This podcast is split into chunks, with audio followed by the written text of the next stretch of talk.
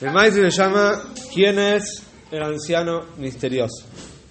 Dice, en la ciudad de Radoshmil, en Ucrania, vivía un señor anciano y misterioso. Nadie de la ciudad sabía quién era el hombre este. No sabían cómo había llegado a la ciudad. La única cosa que sabían era que este hombre era un hombre bueno y un tzadik misto, la gente lo reconocía como un tzadik.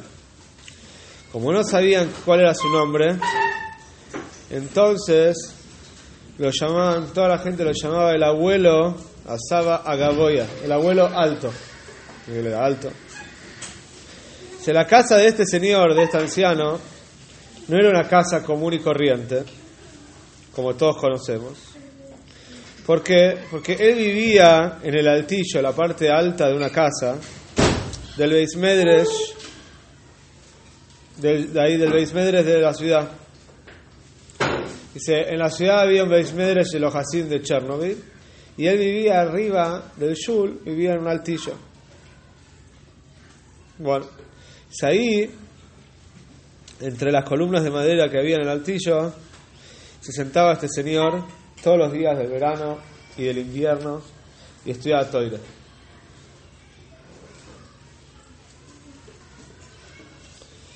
Bueno, dice, ahí arriba en el altillo tenía su cama.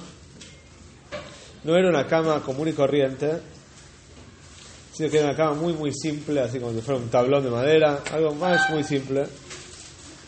Dice, ¿y por qué lo llamaban toda la gente de la ciudad el anciano, el abuelo alto? Para que entiendan esto, y que tengo que comentarlo a ustedes, antes que todo, cómo se veía este anciano, cómo se vestía y qué comía.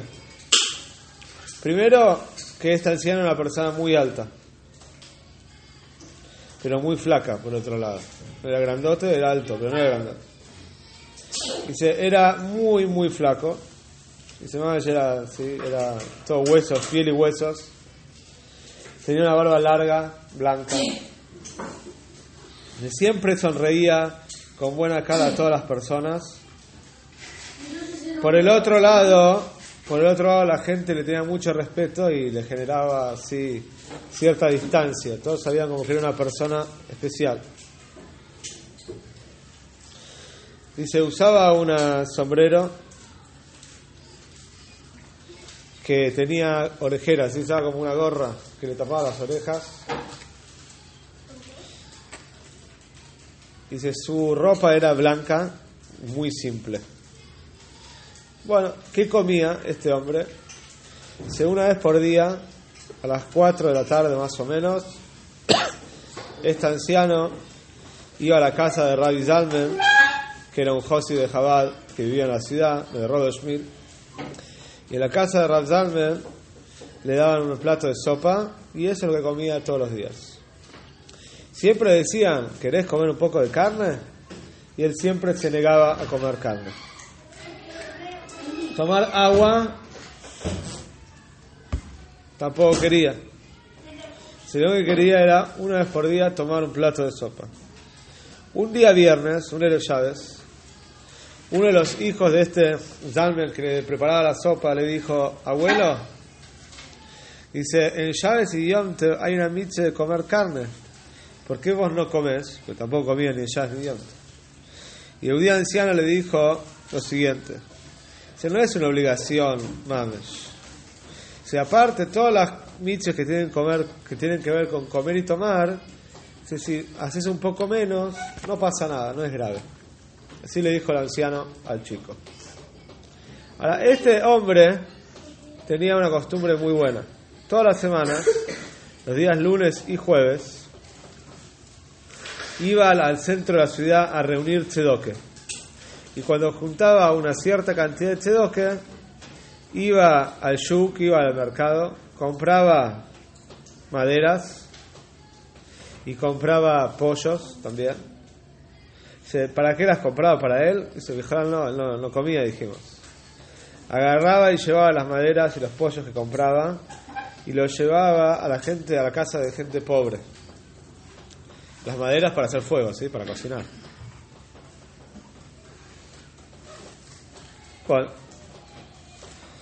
Todos los años, después de, de la fiesta de Shues, estaba este señor, iba a recorrer las ciudades cercanas de Rodoshville y se iba hasta Rodoshone. O sea, había unos meses que desaparecía. Se iba a las ciudades cercanas y después volvía para Rodoshone. Cuando salía, se llevaba con él una bolsa. Ahí ponía sus libros y sus escritos de Toire que escribía. Y se era una bolsa de como 5 kilos. Y la llevaba así sobre, sobre la espalda. Y aparte llevaba un bastón para ayudarse a caminar. Y se lo veía una persona fuerte, a pesar que era muy flaco, pero se lo veía una persona muy fuerte. Y a pesar de que era grande y casi no comía, igual. Ahora, ¿para qué iba este anciano a las ciudades de alrededor? Nadie sabía.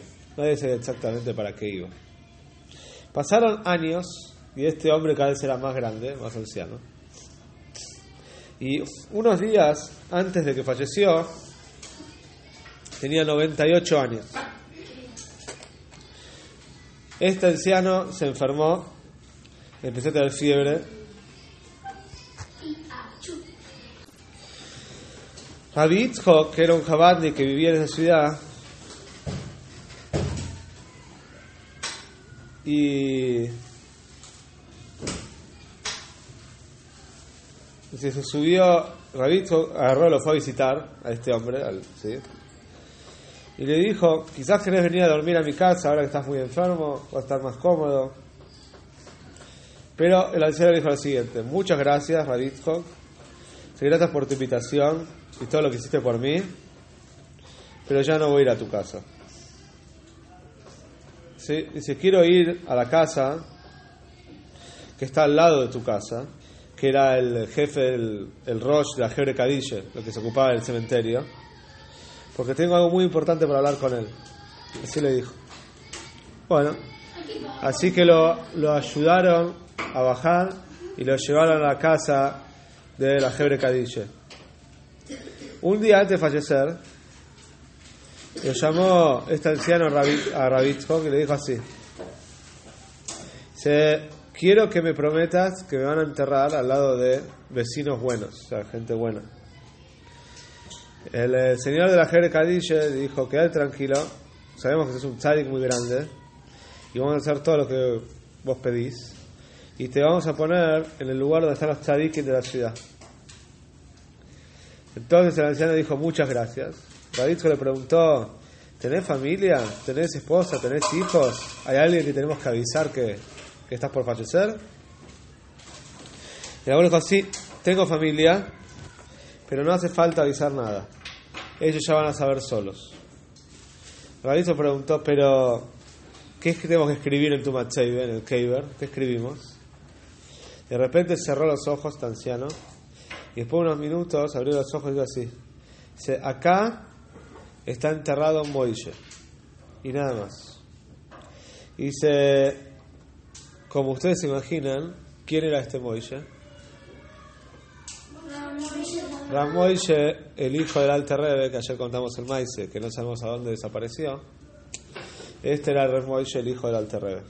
Y decir que se hizo un, un Tzadik Nistor y se fue a, Ucrania, ¿se acuerdan? Dijimos Ucrania. O sea, el otro día lo enterraron, toda la gente de Rodoshville fue a la Levalle y está enterrado en la parte de los rabones importantes de la ciudad y al lado del Keyor de él, interesante, al lado de la tumba de él, después con los años creció un árbol muy lindo. Y hasta hoy en día debe ser que está enterrado en Rodoshville.